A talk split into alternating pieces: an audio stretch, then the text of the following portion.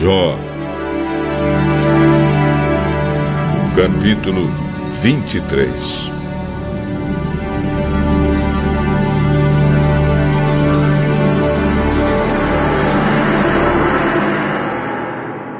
Porém, em resposta, Jó disse: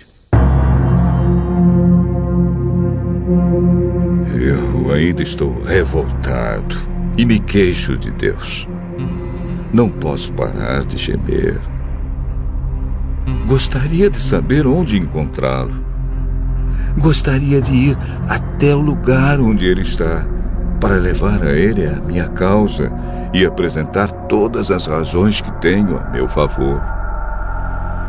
Gostaria de saber o que ele me diria e como me responderia. Será que Deus usaria todo o seu poder contra mim? Não.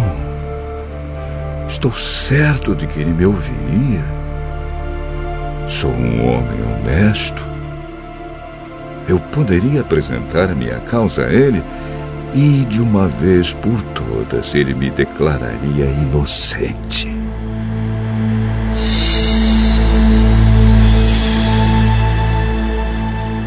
Eu procuro no leste, mas Deus não está ali. E não o encontro no oeste. E também não o vejo quando age no norte ou se esconde no sul. Mas Deus conhece cada um dos meus passos. Se ele me puser à prova, verá que sairei puro como ouro. Eu sigo o caminho que ele me mostra e nunca me desvio para lado nenhum. Obedeço aos mandamentos de Deus, sempre faço a sua vontade e não a minha.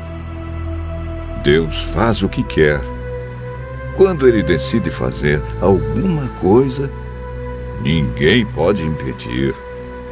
Ele levará até o fim o que planejou fazer comigo e também realizará todos os seus outros planos. Por isso, eu perco a coragem na presença dele e quando penso nisso, fico apavorado. A escuridão me deixou cego. Mas é o Deus Todo-Poderoso quem me põe medo, e não a escuridão.